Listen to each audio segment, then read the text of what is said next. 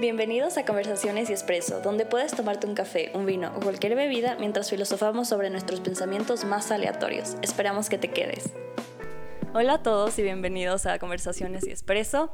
Eh, Este es nuestro séptimo episodio y no sé, siento que es un episodio súper especial. Estamos con, con tres invitados más el día de hoy. Para los que no sepan, yo soy Ana, la creadora del podcast. Y bueno, ahorita les voy a dar la palabra a mis invitados para que puedan presentarse. Empezamos por este lado. Hola Ana Paula, soy Santi y gracias por invitarme. Em, hola, yo he estado aquí antes. Gracias por tenerme de nuevo. Estoy full emocionada hoy. Y yo soy Juan Cid. Muchísimas gracias por tu invitación. Muchas gracias por estar aquí. Bueno, por eso es que eh, el episodio de hoy es especial, es porque estamos con un influencer quiteño. Me voy a quitar los audífonos.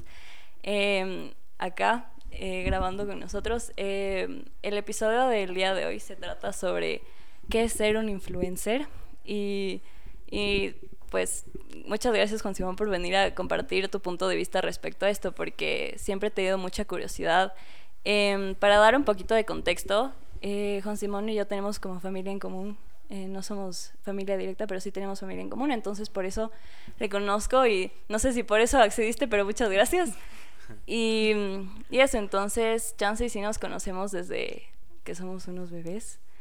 Eh, pero lo chistoso es que creo que nunca hemos tenido una conversación real. Exacto, esta va a ser nuestra primera conversación. Dato Literal. curioso, qué loco. Pero Ajá. gracias por la invitación, en verdad. Sí, y creo que, no sé, porque nunca hemos hablado, creo que, o sea, no sé, ponte. ya, eh, o sea, empezamos ya con lo crudo. Eh, yo siento que como que Chance y yo y mis primas te intimidábamos. Porque, intimidaban? No sé, siento que somos personas como que, que intimidamos a la gente porque es como que solo es entre nosotras siempre las cosas y, y no sé, tal, tal vez tenemos hasta cara de po- pocos amigos, no sé. No, la verdad es que no, para nada. Ok. Más bien es como. Yo nunca había encontrado un tema como para conversar. Sí, creo que no Así como en también nada común. Entonces, como que no me arriesgué a hablar. Pero, Ajá. Pero de ahí por nada más. Sí, en serio. Bueno, qué, qué bueno Todo escuchar tranqui. eso, loco, porque si estaba chance así como que, ¿y si lo intimidamos? O si, como que no inspiramos confianza, así, no sé, estaba nerviosa por eso, pero qué bueno escuchar eso, muchas gracias. Em, bueno, empezando el tema, em, bueno, tú, danos un poco de contexto de ti, o sea, ¿qué haces? Em, bueno, ¿qué estás haciendo ahorita, eh, básicamente? ¿Qué estoy haciendo ahorita básicamente? Verás, voy creando contenido para internet desde hace ya unos cuatro años. Empecé creando contenido para YouTube, luego me sumé a Instagram y ahora estoy de base y de lleno en TikTok. Ya. Creo que llegué un poco tarde a TikTok, pero hay una frase que dice que nunca estás tarde para nada. Entonces, Sí, estoy ahorita en TikTok y ahorita me encuentro, yo creería que en un punto bastante especial en mi carrera como influencer, ya que estoy, creo que es la primera vez que estoy con un mensaje potente en mis videos. Ok. Y verás, justo ahorita todos los videos que estoy haciendo están enfocados a una minoría de personas que de pronto y tienen malas notas en el colegio. Personas que pues no tienen la culpa de de pronto y no entender ciertas materias. Ya que yo, yo considero y pues estoy más que seguro que lo que está mal no son los estudiantes, sino el sistema educativo actual. Considero que es un sistema educativo que nos debería enseñar más cosas, nos debería enseñar, por ejemplo, a expresarnos, a tener salud mental, educación financiera, financiera. Y bueno, está justo este contenido enfocado a las personas que tienen malas calificaciones, que quizás y no son buenos en las materias, con el objetivo de que no se sientan, por así decirlo, mal por sacar malas notas y tampoco se desmotiven a cumplir ya sea sus sueños o sus, sus metas y objetivos. Qué chévere.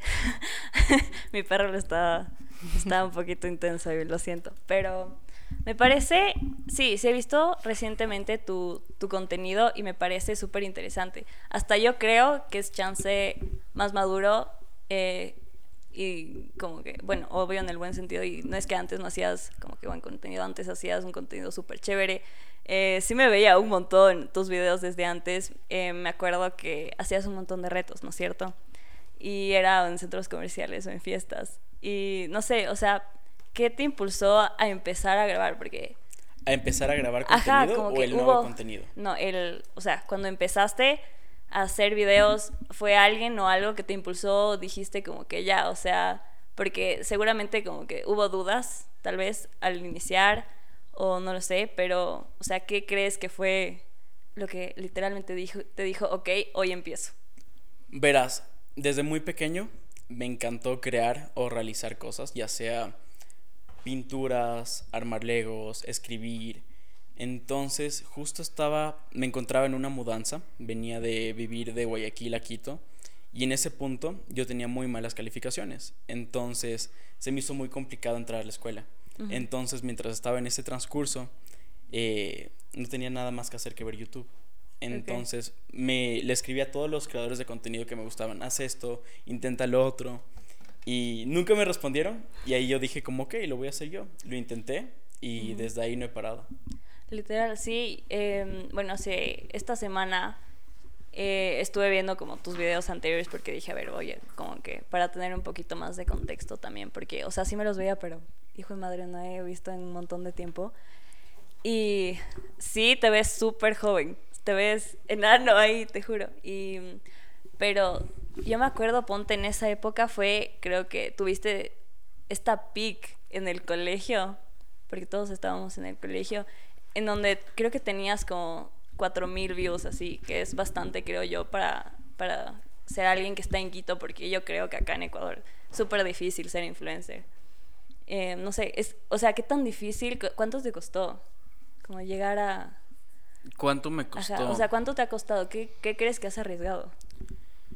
Uf, yo creo que he arriesgado muchas cosas, entre esas, sobre todo mostrarme cómo soy yo. Yo creo que normalmente en la vida siempre buscamos como construir un personaje, de pronto y tus padres te ayudan a crear este personaje, el que te dice, oye, cuando vayas a la calle no digas esto, no muestres esto. Y yo creo que eso es lo, lo que yo más arriesgué, el momento en el que yo dije me voy a mostrar tal cual y como soy. Voy a decir en serio lo que yo quiero decir y me voy a mostrar tal cual yo quiero mostrarme. Y al tú ser tan transparente, muchas veces puedes arriesgar futuros contratos, puedes arriesgar amistades, puedes arriesgar relaciones familiares, pero yo creo que eso es lo más bonito que he arriesgado y te puedo decir que vale la pena hacerlo. Sí, a mí siempre me pareció algo súper valiente hacer, o sea, poner tu vida literalmente en el ojo público. Y, y sobre todo cuando eres tan pequeño, por así decirlo. O sea, si, era, si eras un niño, así, ¿no? o sea, eras adolescente, pero igual, eh, qué miedo, porque a la final le estás dando esta libertad a la gente de que te diga cualquier cosa, sea bueno Mira, o mala. siempre está el que dirán. Y, y el que dirán lo he experimentado, te juro, de muchas formas. Por decirte, cuando estaba en la escuela, los profesores, la típica, no hice el deber, ah, por estar haciendo videos. ¿Y para qué te voy a decir que no? Si era cierto, sí. Por, no, por, por estar haciendo videos no hice los deberes. O, por ejemplo, venía el momento en el que, yo qué sé, hubo un momento en el colegio, me acuerdo, en sexto curso, justo empecé a trabajar con Sony Pictures en una campaña de Spider-Man para la peli de Spider-Man Into the Spider-Verse, la del Hijo multiverso. de madre. Entonces estábamos haciendo la publicidad y recuerdo que tenía un evento y justo tenía una feria de ciencias al mismo tiempo. Qué bestial. ¿Tú qué crees que hice? Claro, obviamente, el trabajo en vez de... no. Obviamente fui, pero el colegio normalmente apoya a los estudiantes que son deportistas o mm, que van a una feria de matemáticas o algún Sí. concurso así. Y cuando yo les enseñé esto, con todas las pruebas, con una carta de la empresa, como mira, oye, Como tengo todo súper serio a la final. Y ni así, pero aún así no fui.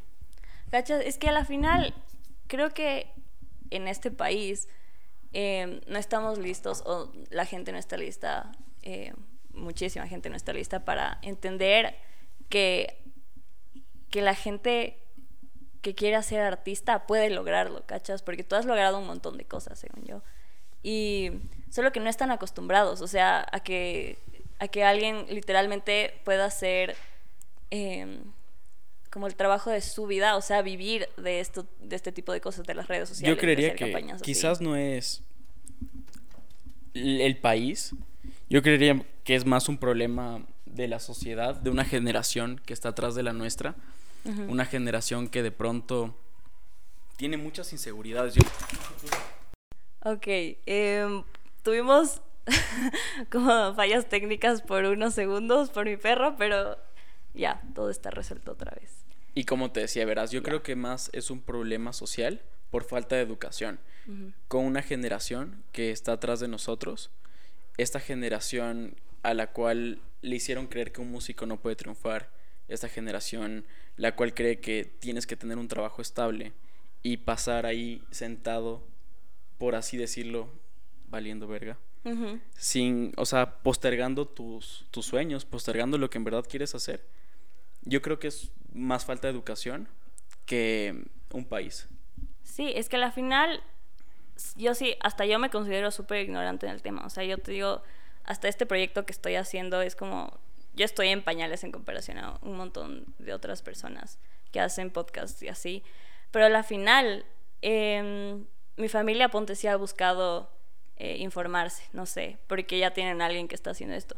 Entonces, no sé por qué, ponte en los colegios, hasta podrían decirnos, vean, hay tantas, o sea, si ya nos dicen puede ser doctor, puede ser abogado, lo que sea, ¿por qué no nos están diciendo, también hay estos otros formatos de ganarse la vida? Em, la cosa es que ustedes no, de- no se dejen como cortar las alas, porque al final un montón de profesores sí están haciendo eso. ¿Tú por qué crees que en el colegio no te enseñan educación financiera? Porque al sistema le interesa tener a más personas dependientes, con deudas, que tengan ese apego al dinero. Pero si es que de pronto te enseñarían así cómo hacer las pasas con el dinero, cómo tener una buena economía, serían completamente diferentes las cosas. Sí, y yo creo que hasta habría muchísima más gente... em, A lo que voy es que No no, te cuentan estas cosas porque al sistema le interesa tener más ovejitas y personas que solo sigan, por así decirle, a la, a- la manada, que sigan el mensaje que ellos te ponen y no cuestionar lo que está pasando alrededor, ¿me entiendes? Si es que cuestionarías o si fueras diferente. O sea, y a lo que voy es que tienes que arriesgarte siempre. Sí, o sea, yo creo que somos o estamos en una sociedad que no se cuestiona muchas cosas y ha sido así por mucho, mucho, mucho tiempo. Em, es chévere, o sea, también es como una zona de, de confort para muchos, de la cual es chance y, y difícil salir, porque al- a la final es, o sea, la ignorancia es, es creo que la felicidad de muchas personas, ¿cachas? Porque cuando sales de la ignorancia ya es como que chuta, tal vez te enteraste de algo que pues, ya te puso triste o lo que sea, pero a la final también te está ayudando, eh, yo creo que a comprenderle a muchas más personas. Y yo creo que esa, ese tipo de educación nos falta muchísimo. O sea, acá al artista no se le da mucho apoyo. El otro día conversábamos, no sé, unas, unas familiares estaban conversando aquí en mi casa y solo decían como, estos primos, eh, que no son nuestros primos directos, pero decían, estos chicos no quieren estudiar, quieren, dicen que se van a hacer millonarios por hacer redes sociales. Y yo, ponte que sí, solo que... como- Pasa. Ajá, o sea, sí pasa ya. O sea, sí, la gente con, no sé si suerte o literalmente que sí se sacó la madre haciendo eso, sí le pasa. Y, y si es que ellos realmente creen que pueden lograrlo, go ahead. O sea, de verdad, vayan, sáquense, sáquense la madre y, y vuélvanse millonarios. Pero es como, también, o sea, sí es chance desalentador que la gente empiece a decir eso sin siquiera estar informados, porque no saben a la final el esfuerzo que eso requiere. Por ejemplo, a mí, cuando yo escucho a esas personas, a mí más que desmotivarme, me motivan porque digo, ok, o sea, hay que cerrarles el hocico, ¿cachas? Sí, ok. Sí, o Linda sea, mentalidad. Y por ejemplo, cuando empiezas en redes sociales también te vas a, a topar con gente que muy probablemente hable mal de ti, ya sea por Obvio. envidia, ya sea porque no le gusta tu contenido. Y al principio es fuerte, pero luego tienes que entender una cosa, que es bastante cool, que no existe la publicidad mala. No, no existe. Exacto. Entonces, así hablen bien o mal de ti, están hablando de ti. Y eso es suficiente y funciona. Entonces, tarda tiempo, pero yo creo que más que todo los malos comentarios son los mejores feedbacks porque a partir de los malos comentarios mejoras y sobre todo te motivas más. Sí. ¿Tú te acuerdas del primer comentario de- como negativo que tuviste? O sea, el, ver- el very first o como solo... Como no que sé. en plan lo que decía, ¿no? Pero sí me acuerdo como cuando es- respondía comentarios todas las noches y me tocaba también responder ese. Y verás, como que justo ha sido como una terapia eso. Porque, ¿qué pasa si es que, yo qué sé, lees un mal comentario y le, le respondes como, oye, te mando un abrazo o bienvenido a la familia? Como que el man se va a quedar como, what the fuck. Oh. Pero a ¿Viste fin de qué? cuentas, ve que le diste su atención. Muchas veces son solo trolls que quieren atención. Ujú. Pero ¿qué pasa si les das tu atención y a la vez como les das un feedback bueno? Quizás se terminan suscribiendo, siendo seguidores fieles. Entonces, Ajá. Sí, yo sí. Ajá. Creo que en mi colegio no, no, no sé si muchas personas te conocían, pero sí había gente. Creo que te terminaste haciendo pana de una amiga mía, la Mara, creo que. No sé si te acuerdas de la Mara. sí, sí, sí, sí. sí. Ajá, creo que ya hasta salió en algunos videos y era como que, hijo de madre, loco. Increíble, porque al final yo me mataba de la risa con tus videos. Y yo decía, hijo de madre, ¿cómo es que no, no está teniendo más views? Porque qué bestial. O sea, para mí ya eran un montón de views. O sea, para mí ponte 30 escuchadas de un, de un episodio. Es como, hijo de madre, full gente me escuchó. Yo no conozco a tanta gente que le haya dicho, así que escuche el podcast. Entonces, em, eso me parece full cool. No sé, em, bueno, hace un rato estábamos hablando sobre esto de que el ego se les, es, es tan grande de las personas que, no sé, o sea, a ti- tú llegaste a tener en un punto de tu vida como el ego súper grande que decías, hijo de madre, soy Verás. intocable. Como seres humanos, todos tenemos ego. Ujú. Y obviamente en algún punto sí, puede que haya tenido ego súper grande. No creo que haya sido un ego tóxico, pero el tener ego me ayudó a darme cuenta que debía con el pasar de los, del tiempo, con el pasar de los meses de pronto, Ujú. hacer ejercicios conmigo mismo para disminuir mi ego y de alguna u otra forma transformar ese ego en otras cosas. Hijo de madre. Sí, o sea, yo creo que es muy importante porque hasta nosotros como simples Como mortales. personas normales. Ajá, si vemos que, que hay full gente que se le sube el ego. Y de eso estábamos hablando hace un rato. Ponte, justo hablando del ego. Ah, hubo un punto bastante loco en mi vida porque yo hace un año no, o sea, dejé de, de subir videos. Dejé de subir videos, estuve en España, me tomé mi detox ahí de subir contenido y estaba experimentando muchísimas emociones de subidas y bajadas en mi vida.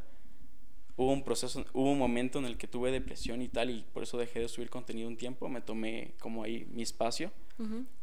Y fue súper loco porque justo en un retiro espiritual con DMT me di cuenta que, o sea, perdí mucho ego Ujú. y ahí me di cuenta lo que en verdad quería subir a, a internet. Ok. Me di cuenta de que el verdadero significado de ser influencer es... ¿Alguna vez te has preguntado lo que es un líder? Un Sí. líder solo ayuda a la comunidad y ya. Y me di cuenta que eso era lo que yo quería hacer. Servir a mi comunidad. Y la mejor forma en la que lo podía hacer era subiendo contenido de este tipo para ayudar a las personas que tienen malas notas. Claro. A que las sigan teniendo y que experimenten y que se animen a cumplir cada uno de sus objetivos. A mí eso me parece súper cool y súper interesante, y súper interesante porque siento que eh, cuando yo estaba en el colegio no había muchas personas que me dijeran, o sea, está bien si no, si no, si no pasas con 10. O sea, está bien, no pasa nada. O sea, tú sigue, tú sigues siendo quien eres y tú sigues haciendo lo que te gusta, punto. Yo creo que eso en mi época de colegio, que no es hace tanto, ¿ok? En mis sí, épocas me faltó colegio. bastante. Y me parece súper chévere que ahora, o sea, de ley un montón de gente eh, joven que aún sigue en el colegio te, te, te sigue viendo. No sé, ¿qué- de- en qué- ¿entre qué rangos de edades están, están tus viewers? Uf, puede ser entre unos 14 a 22, 23. Ok. Por ejemplo, mis seguidores old school, los que, en la- los, los que veían mis videos en las épocas de fiestas y retos y así, Mm. deben de tener ahorita sus 20, 19 por ahí. Ajá, claro. Ajá, Sí, pero- sí, yo veía y tengo 20. Entonces, Pero ponte- está esa edad. Los nuevos, yo creería que mi, mi comunidad de TikTok sí es como de 14, 16. Sí, es que también ahora muchísima gente eh, entre los 14 hasta ahí, sí. O sea, desde los 14 ya están usando un montón esto de TikTok. Siento que usan un montón, o sea, el primo que tenemos en común pasa en TikTok todo el día. O sea, yo también paso en TikTok, pero yo siento que él pasa muchísimo no más tanto. tiempo en TikTok. Oye, pero bueno, todo depende del contenido con el que te llenes en TikTok. Porque Sí. por lo menos de mi parte, siempre me salen videos de psicología, videos de datos curiosos. Entonces la verdad es que yo Sí. aprendo bastante en TikTok. Ajá, yo sí he aprendido igual un montón de cosas. Drinking games, no mentira. También cosas como de self-care y, y self-love y no sé qué. O sea, hay de todo y para todos hay algo que, como decías, es, es, es lo chévere a la final, que haya un montón. Es- mencionaste esto de que te quedaste como un año sin hacer eso em, por el ego, pero también... No, no fue por ego. Fue Perdón, más por- porque o sea, ajá. eh, estaba en un proceso en el que, verás, apenas me gradué y había muchísimas cosas que me afectaron emocionalmente y mi salud mental no estaba como en su mejor momento para crear contenido. Es Ok. más, no tenía ganas de crear contenido. Ajá. Y mm, ahí fue como por primera vez me di cuenta que no estaba haciendo esto porque de pronto me nacía hacerlo, sino que ya era porque tenía solo que hacerlo. Y ahí fue cuando dejé de hacerlo porque ya no sentía pasión. Me di este tiempo, luego fui a este retiro espiritual que te conté, y ahí fue como recuperé todo lo que en verdad quería hacer con, conmigo, con mi vida, con mi canal, con mis cuentas, mis redes sociales, etcétera. Ya, qué bien. ¿Y, en- y en tu en tu época en la que estabas haciendo un montón de videos, alguna vez tuviste este como burnout, o sea, este agotamiento de que ya no sé qué más filmar, tipo no, así? nunca, por suerte nunca. Hijo de madre. Em, es como que siempre he buscado reinventar mi contenido. Es como que siento que en eso he sido bastante... ¿Cómo te digo? Mm, no, se me fue la palabra ahorita. Em, he sido bastante terco, porque hay veces que ves que un video ya no está dando las visitas que tú esperas, ya ves que tu comunidad de pronto ya no está disfrutando ese contenido y lo dejas ahí, o sea, sigues haciéndolo. Ujú. Y ahí es cuando yo creo que como creador deberías reinventarte y de pronto ofrecer algo nuevo a las personas que te siguen. Yo creo que en, el, en un año antes de dejar YouTube, estuve en ese proceso en el que sí grababa lo que yo quería, pero quizás no estaba grabando lo que la gente quería ver. Y eso es muy importante porque cuando tú eres un influencer, tú no eres tu propio jefe, sino tu comunidad son Ah, tus sí, jefes. La gente decide por ti. Ajá, hay muchos videos que de pronto le puedes dedicar ocho horas, lo subes y no va a tener muchas vistas. Cuando de pronto luego grabas un video que de pronto y te tardó 30 minutos en hacer y luego tiene muchas, muchas vistas. Sí, o sea, eso es lo, lo que siempre me ha confundido de las redes sociales, como el- hasta el video más random tiene full views. Vale, ¿quieres decir algo? Tengo una pregunta. Siga. Em, ¿Qué tal es estar como dentro de tu cabeza? Porque el aire es full creativo y debes ver como que el mundo de una manera mucho, no mucho más distinta, pero distinta. Y me llamó fue la atención porque dijiste como que, por suerte, que siento que es real lo del burnout. Bueno, yo no sé por qué, yo no subo videos, pero me he leído y me han dicho. Y qué bueno que eso no te ha pasado, entonces me da full curiosidad, tipo como, ¿de dónde sacas tus ideas? ¿O en qué piensas así? ¿Cómo saco mis ideas o en qué pienso? Verás, es muy variable. Vienen ideas todo el tiempo. Pero muy, muchas veces, bueno, últimamente ha sido, he estado estudiando mucho la publicidad de hace mucho tiempo. Justo voy a sacar dentro de unas dos, tres semanas una forma de combinar publicidad como de la forma vieja combinada con internet. Y me emociona mucho y justo por eso te digo, es como que he estado viendo referencias viejas y a partir de ahí, pero algo que sí te puedo decir es que todo ya está creado, o sea, todo ya está. Y a veces de pronto ver cosas que funcionaron hace mucho tiempo, adaptarlas tú a tu forma de, de crear contenido funciona. Entonces siempre buscar referencias funciona. Tipo en la música es así, hay muchas canciones que de pronto suenan parecido y es porque se van inspirando. De pronto, ya te digo, Michael Jackson inspiró a tal, luego este inspiró a Justin Bieber, luego Justin Bieber inspiró a este y es como un dominó que cuando te ven hay esencias de otros creadores de contenido que la verdad funcionan. Entonces yo creería eso, que es como buscando referencias, muchas se me venían en clases, eh, en películas, pero yo creería que más es cuando conoces a las personas y te vas dando cuenta de lo que ellas quieren ver, como hablando con gente. Ponte en la U, me daba cuenta que, por ejemplo, ahorita que justo estaba planificando contenido, justo escribí un video basado en una conversación que tuve con una amiga, que ella me contaba que por estar en un colegio católico no tuvo educación sexual de calidad. O sea, que les decían cosas que eran como, brother, o sea, por poco y abstinencia al 100%. Y es una realidad súper fuerte. Algo mucha que gente. ahorita no funciona. acá. Entonces, a partir de una conversación que tuve con una amiga, me escribió un guion que habla justo de eso, de que los colegios católicos no te ofrecen una educación sexual de calidad. Ajá, o sea, por más que las creencias sean no, no tengas relaciones hasta el matrimonio, es como, pero loco, si es que llegan a tener, ¿cómo se pueden cuidar?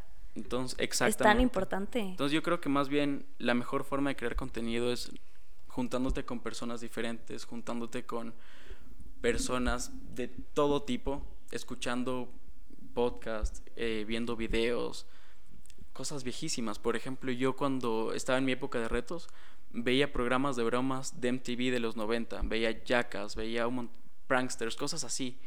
Y a partir de ahí iba sacando. O sea, quizás cositas que iban de mi mismo campo, pero quizás nunca llegaron a internet, pero estuvieron en televisión. Eh, Juan Simón, bueno, yo no he participado mucho, pero me da full dudas de, bueno, yo casi que vi desde tu inicio hasta ahorita, me parece súper interesante cómo has evolucionado. Muchísimas gracias. Yo lo que quiero saber es, bueno, más específicamente en ese cambio de contenido drástico que das, porque cuando yo te vi en TikTok fue como full impactante ver que estabas queriendo apoyar a la gente, era un enfoque completamente distinto al, al contenido que, como te dijo Ana Paula, tuvo su pick, que era lo de las fiestas, los retos. Yo quiero saber si es más que todo por, como tú lo dices, tomas una madurez personalmente que te hace decidir cambiar de contenido o es que dices, ok, creo que esta etapa aquí ya no funciona en mis redes sociales. Es más desde un ámbito personal o un ámbito profesional que dices, no, voy a cambiar. Es ambas. Es juntar lo personal con lo profesional. Es, como te dije, pensar en qué es lo que a mí me hubiera gustado que me digan hace mucho tiempo. Y sobre todo, justo como le decía Ana Paula, para mí a partir de este retiro espiritual me di cuenta del verdadero significado de lo que era ser un líder de opinión. Y para mí ser un líder de opinión es servir a mi comunidad. Y yo creo que la mejor forma en que puedo apoyar a la gente que me sigue es así. Y, ¿sabes? Siempre me ha dado un, una curiosidad, bueno, no sé si sepa responderlo, pero vimos que mucha gente se volvió parte de, tu canal, ¿no? Es decir, estaba compuesto por tus amigos. Yo quiero saber algo un poquito más personal, es, ¿tú crees que hubo un cambio en cómo ellos eran, en cómo la gente los empezó a tratar? Porque fue un cambio radical para, bueno, te lo digo desde mi perspectiva, eh, con Alex Yuri, suponte. eh, yo recuerdo que cuando empezó en tus videos, después, Dios, o sea, ibas a un centro comercial aquí en Cumbayá, no sé si lo conocen el paseo, probablemente quienes lo escuchan. Hijo de Y madre, era un- todos te fue un cambio total, exacto. Entonces, fue, eso quiero saber, como que cómo cambió más que todo en tus amistades. ¿Hubo un efecto negativo, positivo? Eso más que todo. Totalmente, totalmente. Por ejemplo, eh, para mis amigos fue algo súper loco porque ellos participaban en mis videos y luego al ir a una fiesta podían entrar gratis eh, a ¡Qué cambio de una foto de pronto. Ajá. Hijo de madre. Incluso a muchos de ellos se les abrieron puertas para hacer comerciales. No, wow. ¿en serio? Wow. ¿Y te sigues llevando con tus amigos? Sí, pero todos fue como, ¿cómo te explico? Como éramos súper adolescentes y así, como que ellos también estaban en una etapa de autodescubrirse. ujú, Entonces, por ejemplo, muchos de mis amigos lo disfrutaron hasta cierto momento y luego ya dijeron, como sabes, yo no quiero ser figura pública. Wow. Ajá, entonces, por ejemplo, como tú mencionaste, Alex, llegó su etapa en la que maduró dijo, como sabes que yo quiero como tener una vida normal y ya no más videos. No me gusta que me digan chico Viagra. Entonces, Ah, es cierto.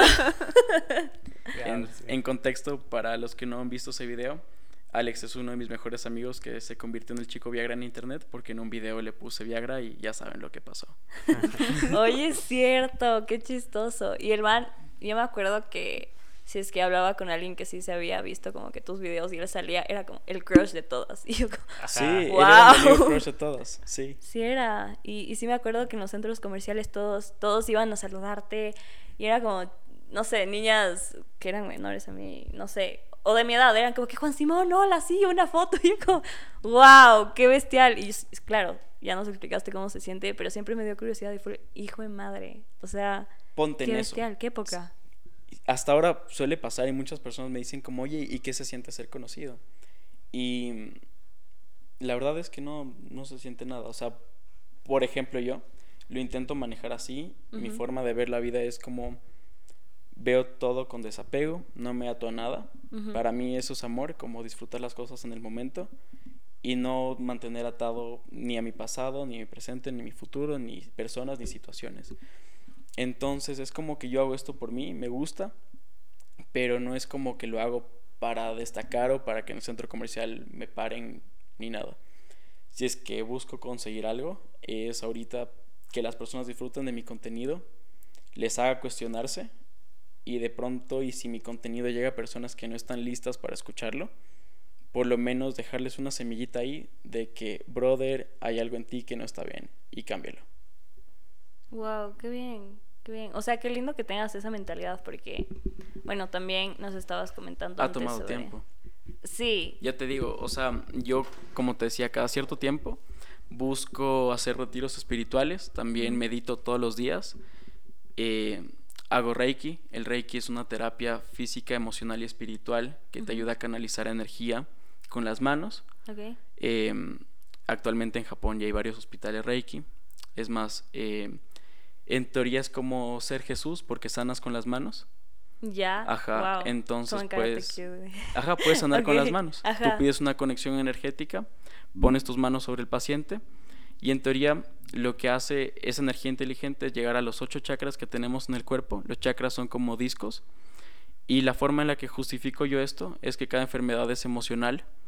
Por lo tanto, es la cuando tú te enfermas es tu cuerpo expresando que algo no está bien. Por ejemplo, te duele la garganta es porque no has dicho algo.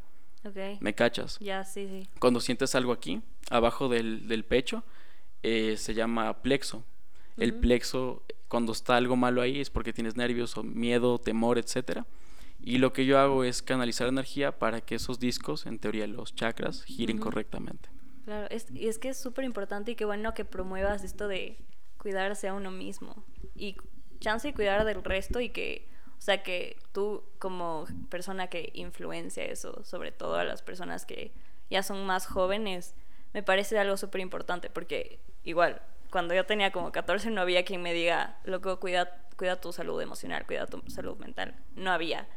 Y me tocó aprender, creo que a los 18 recién. Y es como ya había vivido un montón de traumas así, literal. Pero está bien, o sea, verás, yo creo que la mejor filosofía de vida es cagarla. Mientras tú más la cagas, más aprendes y más sabio te vuelves. Ponte, hay dos tipos de personas, las que te dicen, oye, no hagas esto, pero ni siquiera ellos lo han hecho, pero te dicen, brother, te va a ir mal. ¿Cómo sabes tú que me va a ir mal si es que no lo has intentado?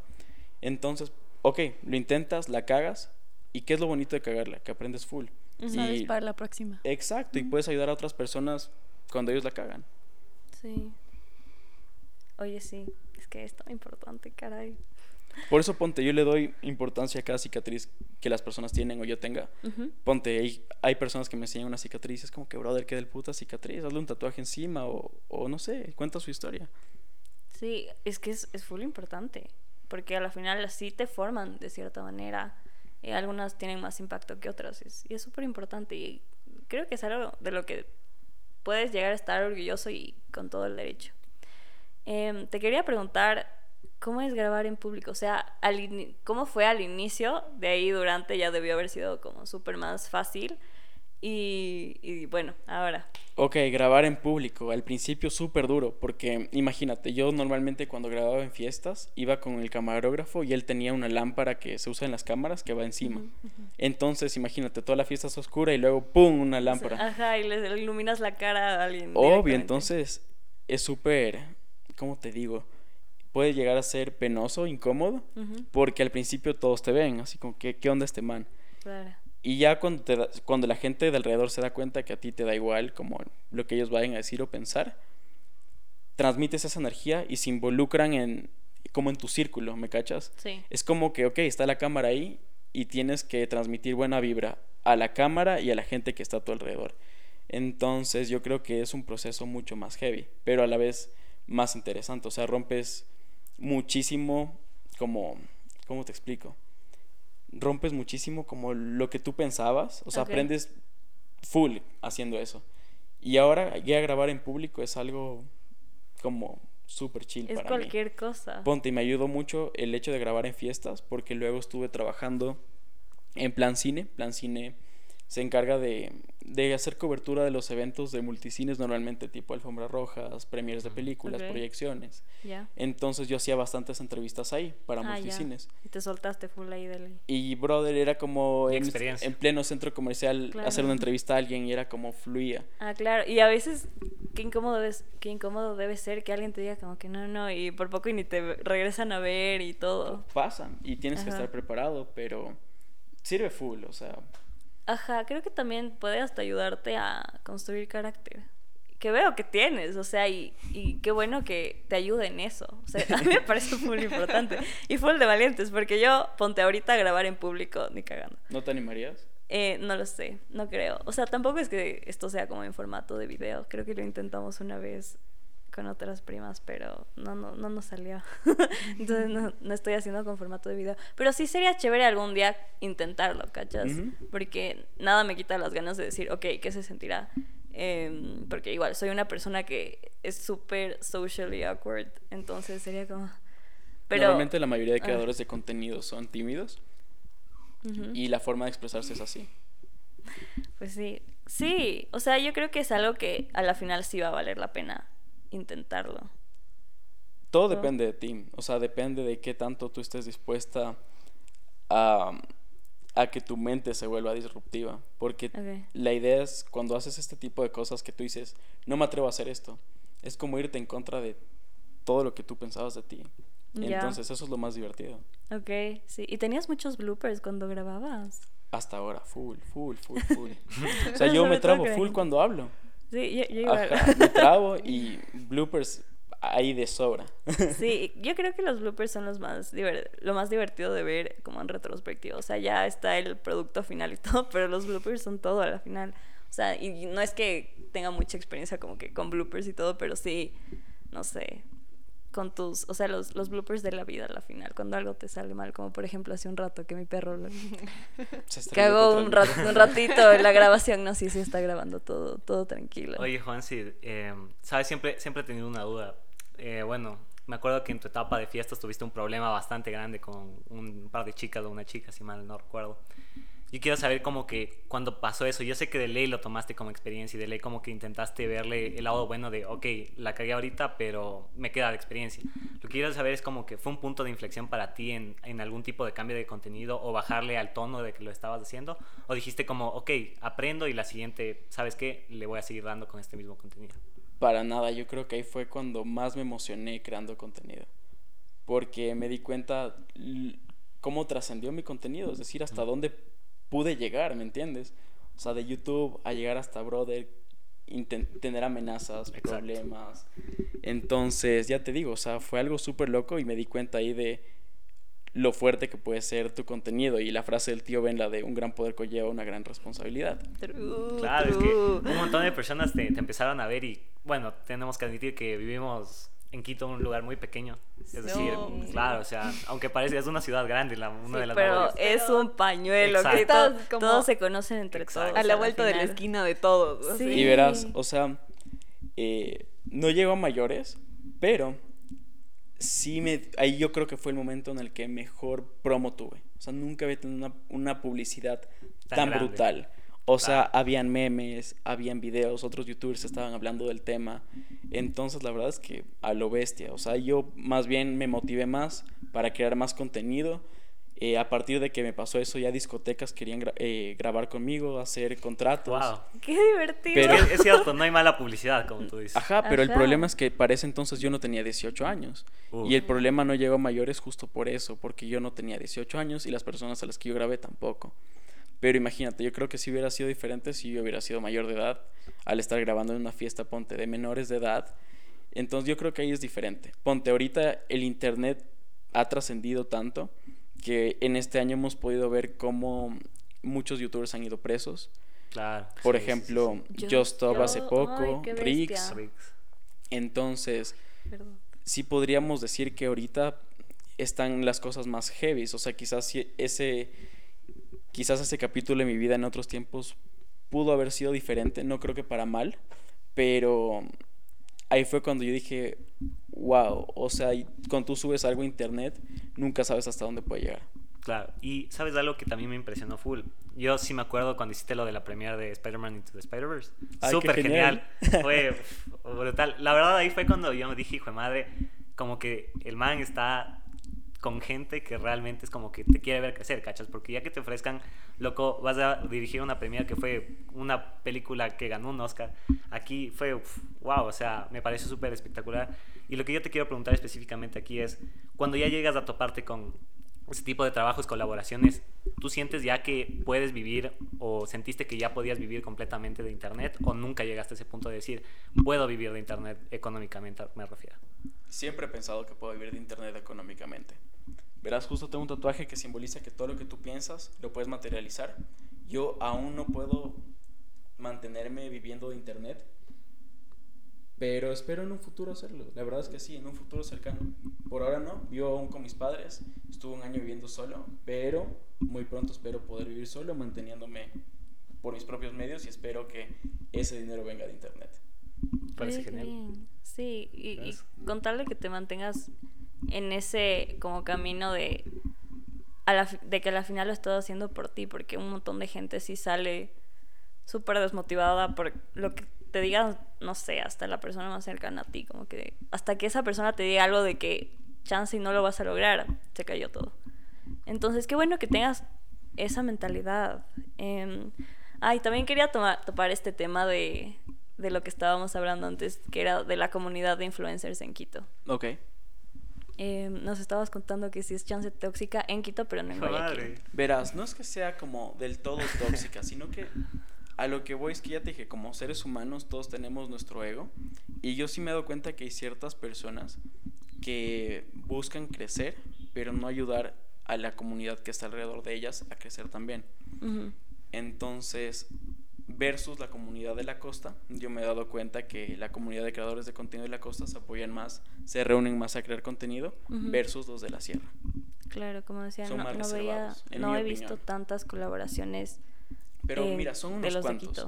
Porque mm, la verdad es que yo tengo bastantes amigos creadores de contenido con los que me llevo muy muy bien. Entre esos, por ejemplo, Sally Tequila, eh, Liz Calderón, Eres Logan y. Logan. Ok, O sea, personas que este último año la, han- la han roto en internet Sí. y que yo te podría decir que siguen siendo buenas personas.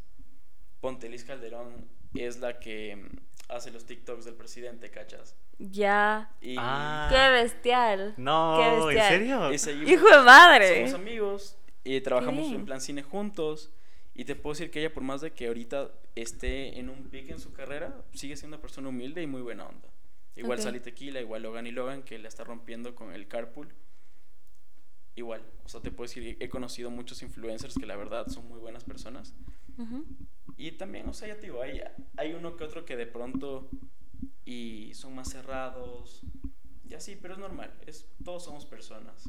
Sí, me, qué, qué buena, qué bueno que tengas ese. cositas. Ajá. Sí, o sea, creo que cada quien tiene ah, como este, esta, este, esta personalidad que le, que le va a caracterizar mucho y no sé, me parece chévere, o sea, no soy quien para decir, ah, estás haciéndolo bien o mal, obviamente, pero creo que sí, eh, con este tipo de energía que transmites también atraes a muchas personas que, que obvio van a vibrar de la misma manera y, y te van a aportar, porque al final, si es que tienes a alguien que está restándote eh, energía y que solo te está literalmente arrastrando por el piso, obviamente no, no va a funcionar. Entonces, qué bueno que, que Pero tengas sabes, claro es eso. normal. En toda Ajá. relación, en todo círculo, yo creo que siempre va a haber una persona que va a estar ahí de pronto para buscar meterte el pie o para hacer un peso. Ujú. Y ya te digo, o sea, solo es cuestión a veces de tiempo o de que tú te des cuenta y cambies las cosas. Y ya. Sí. Pero mientras Totalmente. siempre hay alguien que te esté jodiendo o alguna situación en la que no estés estable, yo creo que puede funcionar para motivarte a crear contenido y a crear cositas. Claro que sí. Oye, Juan, si di una pregunta. ¿A ti te gusta el contenido nacional? O sea, es decir, la estética del contenido nacional te gusta bastante. Porque, bueno, yo te quiero hacer un punto, ¿no? O sea, mi- yo disfrutaba mucho de tu contenido eh, antes de que dejaras de tu, tu año sabático, se podría decir, de, de- de contenido en línea.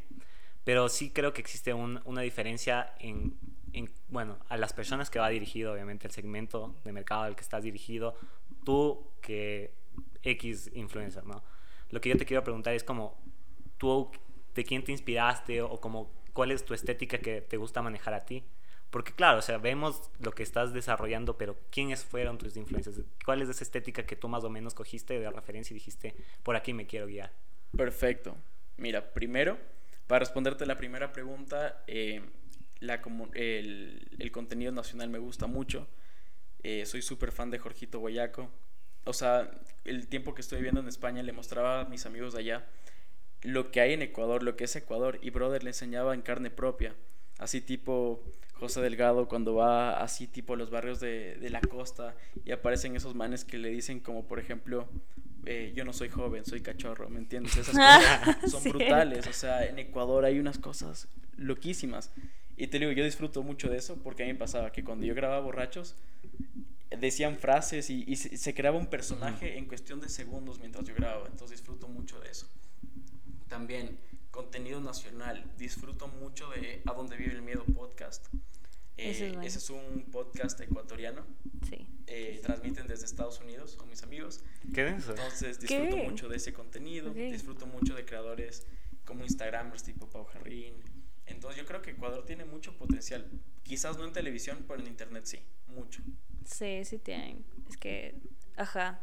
Y si hubiera más apoyo. Acá aquí, cuenta. Ecuador ha estado muchas veces en Auronplay. O sea, Auronplay ha ah, recibido muchísimas veces a cosas ecuatorianas. Sí, sí. Sí, pero, eh, o sea, también lo que, bueno, yo te voy a decir desde mi punto de vista personal. Es decir, hay, hay cierto contenido que yo, o sea, con todo el respeto, yo sé que el esfuerzo, yo no le quito el esfuerzo a ningún creador porque tremendo crear un, una idea, llevarlo a papel, después grabarlo, todo es un esfuerzo muy grande y eso hay que merecerle a quien, a quien lo haga.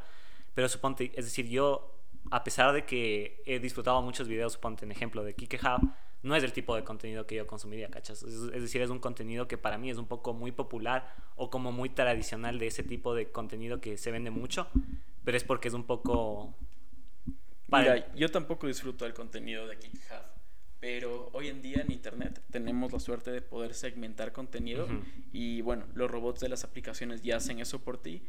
Entonces, por ejemplo, en TikTok, si es que no disfrutas de un contenido como el de él, ya supongo no que no te va a aparecer. Entonces... Ah, yo creería que no deberíamos globalizar como el contenido ecuatoriano, porque para Internet no tenemos nacionalidades, en Internet solo somos usuarios todos, entonces más bien te va a llegar el contenido del cual tú estás interesado, no tanto del país así. Claro, eh, bueno, o sea, yo más te lo decía por, por como saber cuál era tu, tu, punto de vista en general sobre el contenido que se produce, y ahora como yéndote a un, a un, punto que siempre te, te quise topar, es como cuando ya empiezas a tener ese, ese nivel de views, ese nivel de contactos, ese networking que has desarrollado y ya empiezas a estar internacionalmente y colaboras con influencers de otros países, ¿tú cómo, cómo ves eso? O sea, ¿te impresionó la primera vez que lograste? O sea, y supiste que ya te diste cuenta que tu networking era muy alto.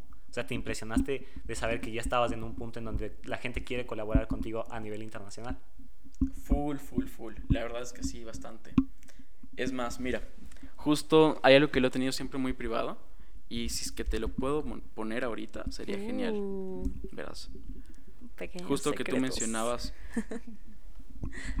el tema de de, de, de, referencias y personas que tú que te inspiran. No lo encuentro.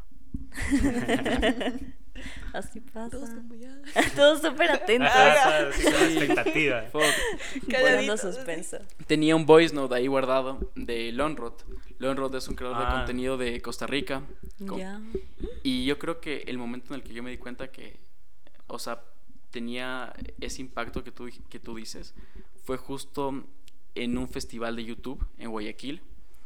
Ahí fue como el momento que dije, wow, porque verás, era un show. El, el principal del, de este evento era la Divasa. De ahí estaba Lonrod, el bananero y abajo estaban los otros youtubers, entre esos yo. Y bueno, el punto es que yo tenía, yo era de los primeros en presentarme. Y qué hacer, había unas 300 personas ahí en la multitud. Y me conocía que será la mitad. Y lo cool fue que me gané al público, se volvieron locos me fui del escenario y tuve que irme con policías porque querían lanzarse sobre mí como... Hijo de madre. Y cuando llegué al camerino, me, to- me topé con Lonrod y Lonrod me dice como, brother, la rompiste súper bien. Y me dijo, oye, preséntate conmigo, o sea, sal en mi show. ¿Qué ves? Y me presenté con Lonrod de nuevo. Qué hermoso. Y ahí fue como súper loco. Y ahí verás, justo, ¿qué será? Dos semanas después, subí el blog de esa experiencia y él me manda un voice note diciendo como, está súper bien, la única falla que tienes es que cuando blogueas no estás viendo al, al lente. Y siempre tienes que ver al lente porque cuando tú ves al lente la, la gente siente que tú le estás viendo los ojos. Mm, claro. Y ahí fue como, ¡pum! Desde ese día siempre veo al lente. Claro, o sea, ya es Sí. esos consejos de, de papá, de YouTube. Ajá, Entonces- un mentor que te diga eso. Totalmente, bestial. me sentí como en la, en la primera peli de Spider-Man, el Tony Stark con Spider-Man, así más o menos. Claro. Pero de ahí, yo qué sé, de referentes de YouTube, como me mencionabas, era. Yo creería que hasta ahora podría ser Logan y Logan. Y él, ¿por qué? No solo como creador, sino como persona. Yo tenía 70 suscriptores. Y me acuerdo que Logan y Logan iba a estar en Quito. Y por cosas de la vida, estaba buscando colaboraciones con youtubers que también tengan 100, así, seguidores, muy poquito, igual que yo. Y entre esos me topé con uno que se llama Yossi Raz. Y resulta que él era el camarógrafo de Logan y Logan. Y me dice como, bro, ven y colabora, y colabora con Logan. Y él en ese entonces tenía como unos 28.900, así como lo que Solo. yo tengo ahorita. Ah, no más. No más. Entonces yo me acuerdo que yo tenía la máquina para electrocutarla del detector de mentiras. Y le dije, Logan, tengo esto para grabar, te lo cedo para un video. Y él justo me dijo, ¿y tú sales y te hago una mención? De una. Y ahí fue el día que yo creería que mi canal empezó a crecer. Porque fue el primer como catapultazo que tuve. Mm, Y esa fue mi primera colaboración. ¿Qué Qué chévere, y qué chévere que, que haya ese, ese sentido de, ok, te voy a ayudar a crecer Entonces yo porque que- veo potencial en ti. Totalmente, entonces yo diría como Logan de ley es uno de mis ejemplos a seguir. Otro que de ley de ley es mi ejemplo a seguir es Casey Neistat. Uh, Casey Neistat me encanta. Y Confirmo. justo, Bestial. El padre del blog es... Claro ajá, que y sí. justo al ver Casey fue que por más de que de pronto no tenga tantos seguidores en YouTube, por ejemplo, si tú comparas mi contenido del 2018 o 17 con un contenido similar del 2018 o 17 de Kike Huff, él me podría ganar en vistas, pero yo le ganaba en calidad. Sí, es, justo eso es a lo que me refería con estética, ¿cachas? Porque, como te decía, o sea, yo veía en tus videos mucho esfuerzo, ¿cachas? Desde, o sea, desde esa evolución de, de tu intro de Juan Cid. Porque era como un intro muy, muy de YouTube 2010, de tus primeros videos. Pero después era como que, wow, o sea, ahora ya le echa bastante, o sea, post, me, me refiero, le editabas bastante, le ponías luces.